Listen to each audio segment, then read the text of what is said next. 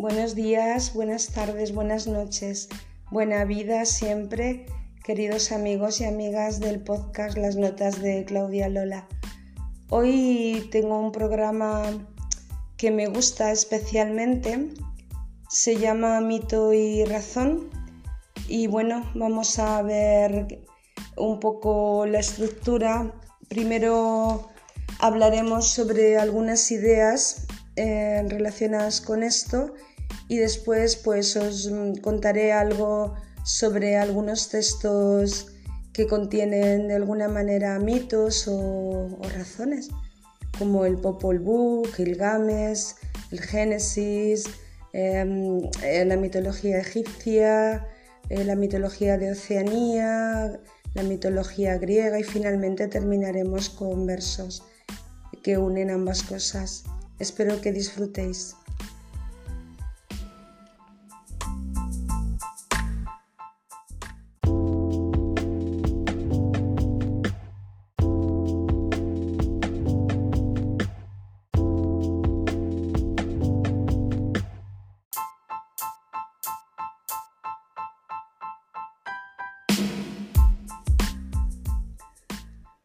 Consideramos mito a un relato derivado de la tradición y la leyenda que explica de manera imaginaria, creativa, el cosmos, el origen del mundo, la naturaleza y cualquier aspecto desconocido.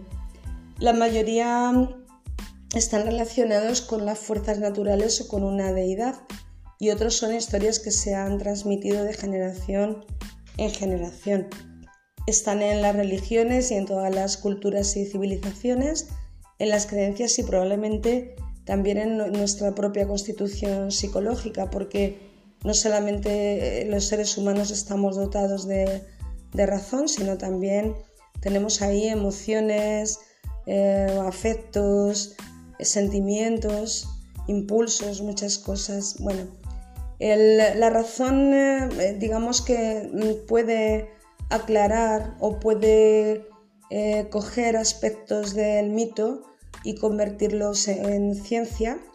Y la razón también es una forma de, método científico. Pensemos que en Grecia se dio el paso a la filosofía como la superación del mito y, la aparición de, logos, ¿no? de la explicación eh, no solamente a través de historias o cuentos o como lo queramos decir, o relaciones entre los dioses y los hombres, sino a través de eh, pues el pensamiento em, racional de por qué ocurren las cosas, buscando explicaciones em, basadas en, la experiencia, en la introspección de la ciencia en sí. Eh, hay palabras o, conceptos que se repiten en algunos mitos o en muchos mitos, por ejemplo el concepto verbum, verbo, logos o palabra. Eh, en griego logos es discurso, palabra, razón o proporción. Y se identifica también esto con la palabra humana, no solo con la palabra creadora de Dios, porque también los apologéticas griegos como lo consideraban el papel de Cristo en una humanidad, en un universo creado de la nada. Eh, luego se refiere a la palabra de Dios en la Biblia y hay otro término que es rema, R-H-E-M-A, que se refiere a las palabras pronunciadas en presente dirigidas a una persona en un momento concreto. Pero logos es un concepto filosófico que fue empleado por Heráclito aludiendo a la ley del ser. También los estoicos consideraban logos a la razón mundial. Los neoplatónicos y cristianos medievales llamaban logos al Dios misterioso creador o a la sustancia cósmica. Para Hegel, saltando en el tiempo, significaba espíritu absoluto. También Trubetskoy eh, habla de logos en la filosofía idealista religiosa rusa y en Oriente el concepto Tao y en parte la idea de Dharma se parecen al logos. El logos no está en, otro tipo de literaturas. Si nos referimos al concepto Tao que acabamos de comentar, Pues tenemos que el Tao eh, puede ser tanto, por ejemplo, el nombre de la letra T griega, Tao, insignia que llevan en el pecho, por ejemplo, los eh, franciscanos. Em, el Tao eh, fue difundido por el taoísmo y el confucianismo, el budismo zen en japonés y en la religión china con matices en cada caso. Eh, a ver, el Tao se traduce como camino, vía, método y doctrina y se refiere en el taoísmo a la esencia primordial o aspecto fundamental del universo y del hombre, que sería el orden natural de la existencia y en realidad eh, no puede ser nombrado, en contraste con las incontables cosas que sí son nombrables, en las cuales se manifiesta. En japonés se llama Do. Eh, los sabios Lao Tse y Confucio predicaban el abandono de nuestro propio camino para seguir el gran camino. El sinograma del Tao mezcla el Shou, que es una cabeza, y el Chuo, que es caminar. Entonces, el gran Tao es anterior al espacio y al tiempo, es el origen y también el funcionamiento armónico de la naturaleza. El Dharma D-H-A-R-M-A en sánscrito significa religión, ley religiosa o conducta piadosa correcta. Con algunas diferencias conceptuales se emplea en casi todas las religiones de origen indio o dármicas, el budismo, el hinduismo, el jainismo y el sijismo. No hay otra palabra en otro idioma para traducir dharma. El dharma hinduista eh, asocia eh, a las conductas que están de acuerdo con el Rita, que es eh, el orden que hace posible la vida y el universo e incluye deberes, derechos, leyes, conducta, virtudes y un modo de vivir recto. En el Mahabharata aparece el Dharma como un dios y en la bandera de la India está la rueda, Dharma Chakra, que gira sobre sí misma, pues a nivel cósmico esta ley se concibe con movimientos regulares y cíclicos. En el budismo, Dharma significa ley cósmica y orden y se aplica también a las enseñanzas de Buda. Eh, el Dharma se, asocia a fenómenos y dentro del budismo el Dharma es como doctrina pues se dividió en sutras enseñanzas de Buda Siddhartha Gautama, en vinayas o reglas monásticas y los comentarios sobre los sutras y las vinayas por los sabios posteriores a Buda. Y en, el jainismo, por ejemplo, el Dharma es la enseñanza de los yinas, movimientos de la sustancia universal.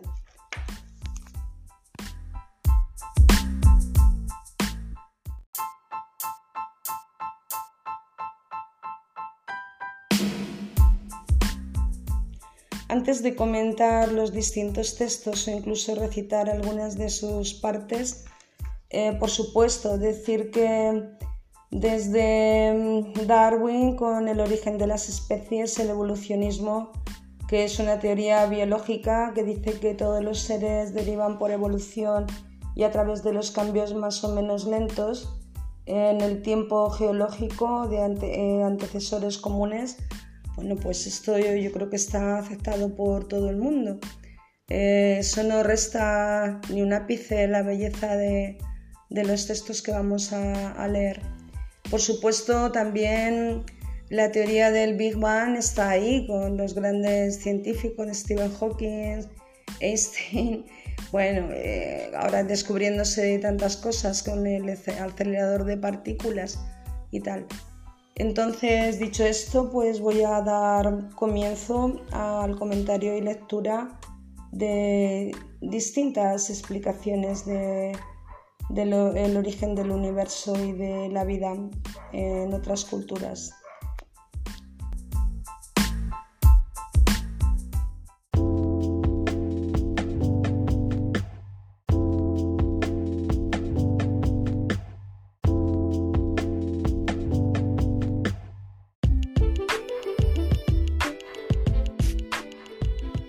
Vuh es el libro sagrado del pueblo quiché maya de Guatemala. Eh, se le llama también libro del consejo o de la comunidad o casa común. y es un compendio de sabiduría, tradiciones, religión, astrología, mito, costumbres, historia y leyendas sobre el origen del mundo y de la civilización y otros fenómenos naturales. He aquí un pequeñísimo texto maravilloso de este libro. Dice así, esta es la relación de cómo todo estaba en calma, en silencio, inmóvil, callado y vacía la extensión del universo. Solo estaban el mar en calma y el cielo en toda su extensión. Solo el creador, el formador, Tepeu, Gukumad, los progenitores estaban en el agua, rodeados de claridad. De esta manera existía el cielo y también el corazón del cielo, que este es el nombre de Dios. Llegó aquí entonces la palabra. Hablaron entre sí Tepeo y Cucumad. Entonces se manifestó con claridad mientras meditaban que antes de amanecer debía aparecer el hombre.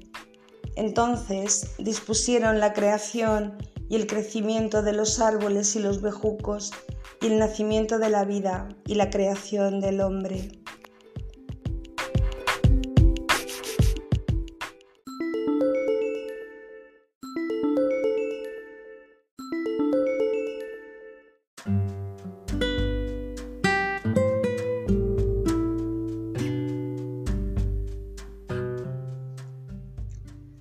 Lectura del Génesis, primer libro del Pentateuco de la Biblia, Primer relato de la creación. En el principio creó Dios los cielos y la tierra. La tierra era caos y confusión y oscuridad por encima del abismo, y un viento de Dios aleteaba por encima de las aguas. Dijo Dios, haya luz, y hubo luz. Vio Dios que la luz estaba bien, y apartó Dios la luz de la oscuridad, y llamó Dios a la luz día, y a la oscuridad la llamó noche, y atardeció y amaneció Día primero. Dijo Dios, haya un firmamento por en medio de las aguas que las aparte unas de otras. E hizo Dios el firmamento y apartó las aguas de por debajo del firmamento de las aguas de por encima del firmamento. Y así fue. Y llamó Dios al firmamento cielos, y atardeció y amaneció, día segundo. Dijo Dios, acumúlense las aguas de por debajo del firmamento en un solo conjunto, y déjese verlo seco. Y así fue.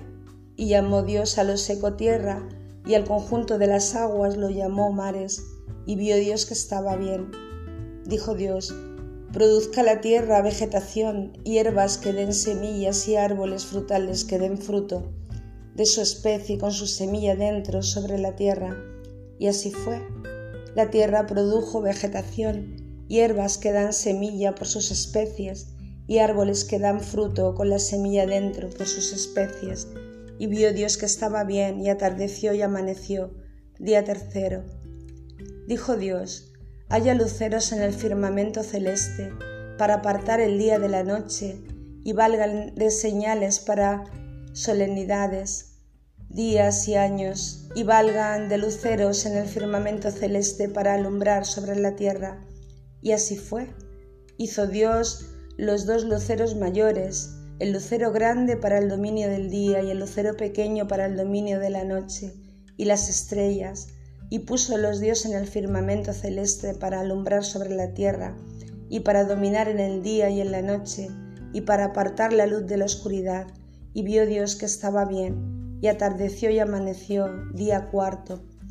Dijo Dios, bullan las aguas de animales vivientes y aves revoloteen sobre la tierra contra el firmamento celeste. Y creó Dios los grandes monstruos marinos y todo animal viviente, los que serpean, de los que bullen las aguas por sus especies y todas las aves saladas por sus especies.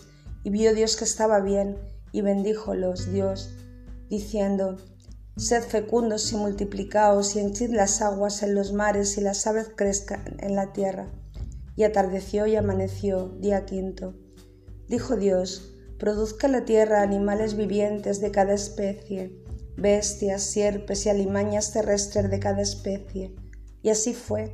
Hizo Dios las alimañas celestes de cada especie y las bestias de cada especie y toda sierpe del suelo de cada especie y vio Dios que estaba bien.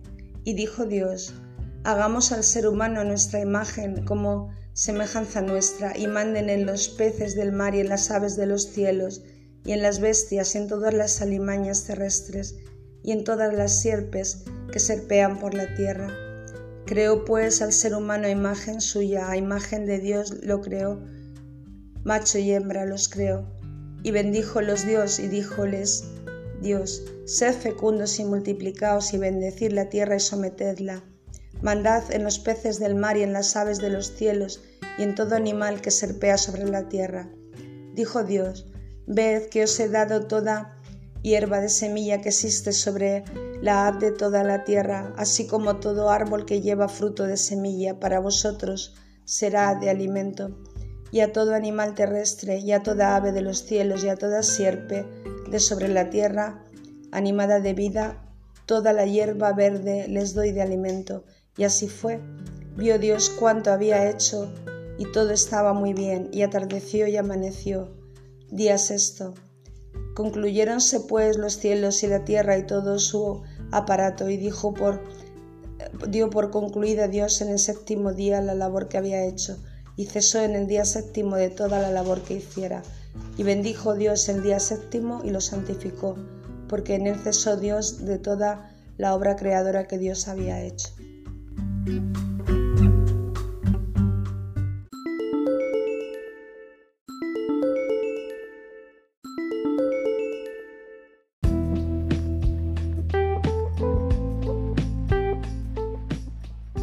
Egipto al principio había una masa de aguas turbias cubiertas por tinieblas que contenía todos los elementos del cosmos.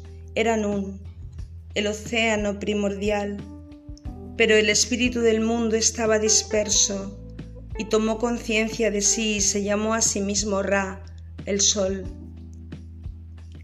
Como estaba solo, creó de su aliento a su, el viento, y a la humedad, y a la tierra, y la llamó a la tierra Egipto, y luego pensó que en la tierra debía haber agua, y creó el Nilo.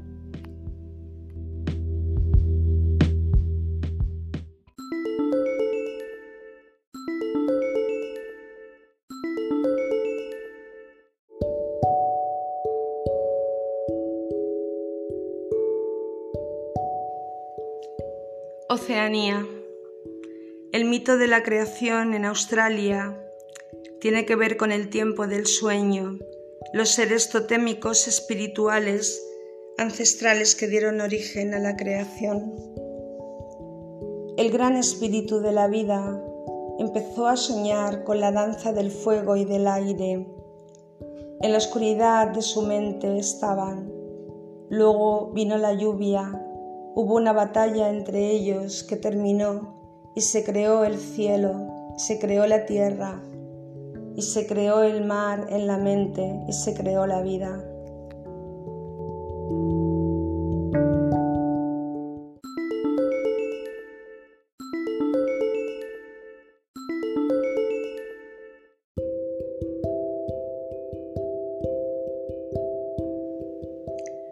Según Hesiodo, en su Teogonía del mito griego, la creación del mundo dice que al principio existía el caos, que era el vacío, del que emergió Gea, la tierra, y del que emergieron otros seres divinos primordiales como Eros, el amor, Tártaro, que es el abismo, y Erebo.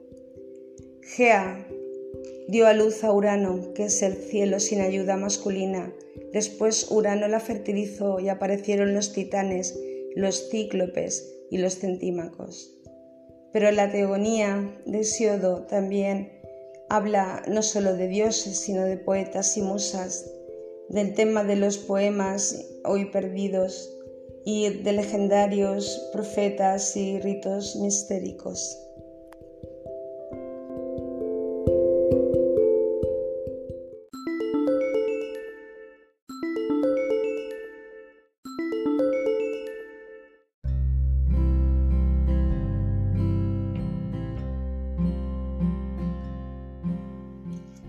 Gilgamesh o Istubar fue el quinto rey de la ciudad sumeria de Uruk y un héroe de la mitología mesopotámica. El poema de Gilgamesh es una obra literaria considerada de las más antiguas, si no la más antigua del mundo. Cuenta las hazañas de Gilgamesh con su amigo Enkidu y la búsqueda de la inmortalidad tras la muerte de su amigo. La historia es la siguiente. Uruk, la ciudad, pidió ayuda a los dioses porque estaban oprimidos y estos se enviaron a Enkidu para luchar contra Gilgamesh.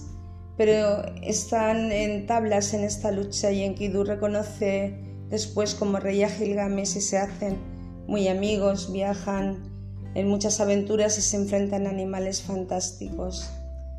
En su ausencia, eh, la diosa Inanna, que es luego llamada Astarte, protege la ciudad y declara su amor a Gilgamesh, pero la rechazará y ésta se venga con el toro de las tempestades, pero Gilgamesh y Enkidu lo vencen y, le, matan, y los dioses se enfadan y matan a Enkidu, entonces Gilgamesh acude al sabio Utnapishtim, el de los días remotos, que era el único humano al que los dioses salvaron del diluvio universal junto a su esposa y les habían concedido la inmortalidad. Gilgamesh le pide la inmortalidad, pero no se la da únicamente por intercesión de su esposa. Le dice que existe una planta que devuelve la juventud y esta planta está en el fondo del mar. Gilgamesh la encuentra, pero una serpiente se la roba y Gilgamesh regresa a la ciudad de Uruk. Hay dos claves para entender esto de la inmortalidad aquí, que es el deseo de los placeres humanos y el objetivo que es la meta de la inmortalidad. Eh, los dioses tenían la inmortalidad y eran iguales que los hombres en Mesopotamia, en el resto de las cosas. Leo un extracto de este poema. Gilgamesh dijo a Pistim, el lejano, ¿qué haré, Pistim? ¿A dónde iré? Ahora que el despojador ah, hace presa en mis miembros. Pistim habló a Gilgamesh diciendo, Gilgamesh, viniste aquí penando y esforzándote ¿Qué te entregaré para que regreses a tu tierra con honor? Te revelaré, oh Gilgamesh, una cosa oculta y es un secreto de los dioses que te diré.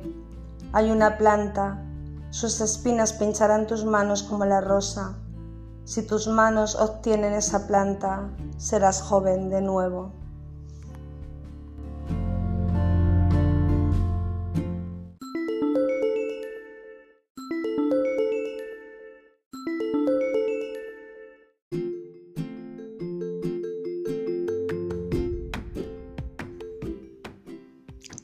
Los Vedas son las escrituras sagradas del hinduismo. La tradición oral que dio origen a los Vedas se remonta al 3000 a.C. y se llamó Siruti, que quiere decir lo oído en sánscrito, y fue pasando de generación en generación a través de sacerdotes o maestros espirituales que eran los brahmanes, quienes enseñaban que los himnos Vedas les fueron dados al principio del universo a Brahma, el creador, y desde entonces pasaron de boca en boca. Al principio hay cuatro Vedas, el Rig Veda, Samaveda, Yajur Veda y Atharva Veda, y con el paso del tiempo existe un conjunto de enseñanzas espirituales védicas. Eh, acciones narradas de la estirpe divina de seres con vidas ligadas a seres mortales por rituales y eh, mediaciones de, un reino más alto de seres inmortales, como son los dioses o, devas, encabezados por Vishnu, que es el ser supremo. Eh, Brahma hizo los planetas y las estrellas y creó miles de semidioses encargados del orden cósmico como Indra eh, para la lluvia, Vaya, el viento, Surya, el sol, Chandra, la luna, eh, Varuna, los ríos y océanos y la diosa Eumi, que es la tierra.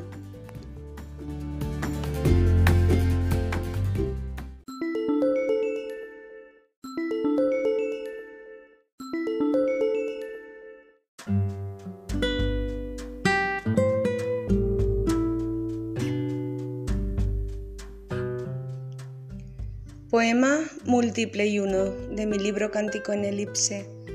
Ejemplo de cómo las personas somos un poco mito y un poco razón. Yemas de madrugada en los ovillos de almendros, una rasodia de agua en la acequia, un mirlo renacido habla dentro de crótalos del alma, cadena del paseo, pasos, campos, olivos, huertas, corrales, inquietos azahares de jornal en lechos altos, que orfebrería tallan los requiebros. El brío de los geranios, las puertas de la luz te daría mendigando el ser de las galaxias en los arcos articulados de las azucenas. Desato mis sandalias y sonrío. Me parezco a la espiga. Si me vieras tan cómplice columna de los trigos desatando palomas, Dios despierta. Siento en mí tu semblanza paralela con un rumbo de abrazos inocentes. Vienen de tus sonrisas a mis trenzas, volátiles corolas y corceles. Las colinas pendientes de las piedras, cascadas clamorosas celulares, criaturas que gravitan y que laten en mis bordes y núcleos te rodean. Ando por un camino Ando y vivo sorteando sabores de granadas, atravesando un puente sin olvido. Ando y vivo, ya sé por qué se ama. En la belleza curo mis heridas. Este embelensamiento es un sentido que toma del futuro una delicia, que se asoma a sus ramas y a su nido. Donde haya mar, el mar, donde los ríos, los cauces te daría, y los milagros que unen paralelo y meridiano, te daré lo complejo y lo sencillo.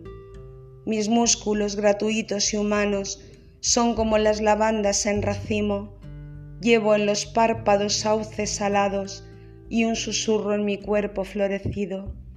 Hombre, de pan en paz, yo así te quiero, inmanencia, pasión, voz donde existo, donde la adoración trasciende el pecho feliz, sin vencedores ni vencidos.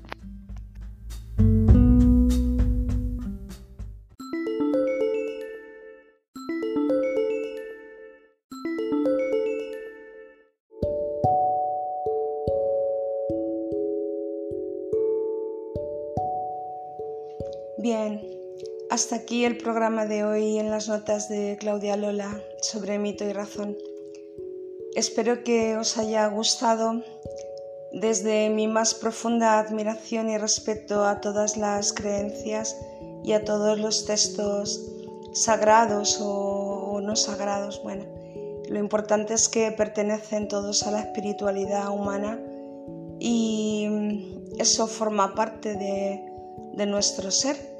Así es que me parecen todos los textos bellísimos. Si no, no los hubiera leído y con la contribución humilde de mi poema pues espero que hayáis entendido que al menos, bueno, según yo lo veo, pues todos somos un poco una parte de mitología y una parte de pensamiento.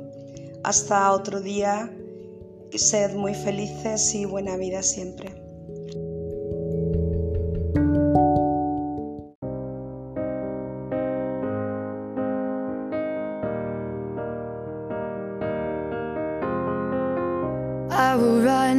Climb, I will soar.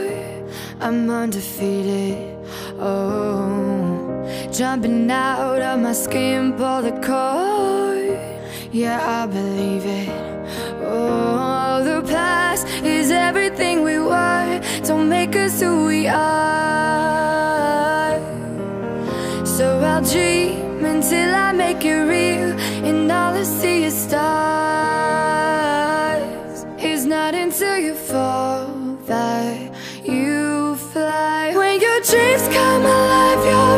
unstoppable. Take a shot, chase the sun, find the beautiful. We will go in the dark, turning dust to gold, and we'll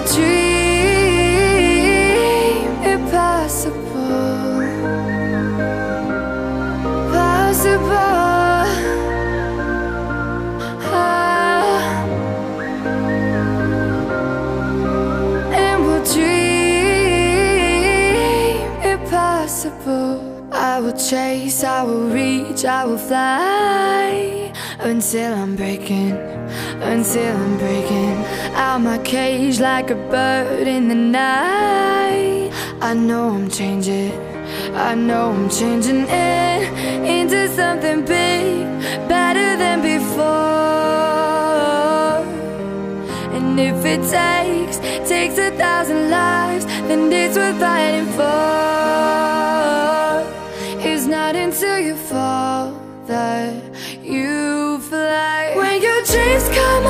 You're unstoppable. Take a shot, chase the sun, find the beautiful. We will go in the dark, turning dust to gold, and we'll dream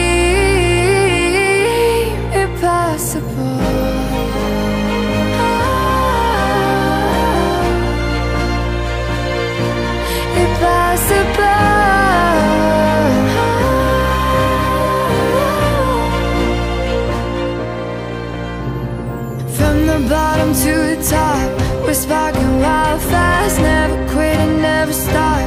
The rest of our lives, from the bottom to the top, we're sparking wild fast, never quit and never stop. It's not until you fall that you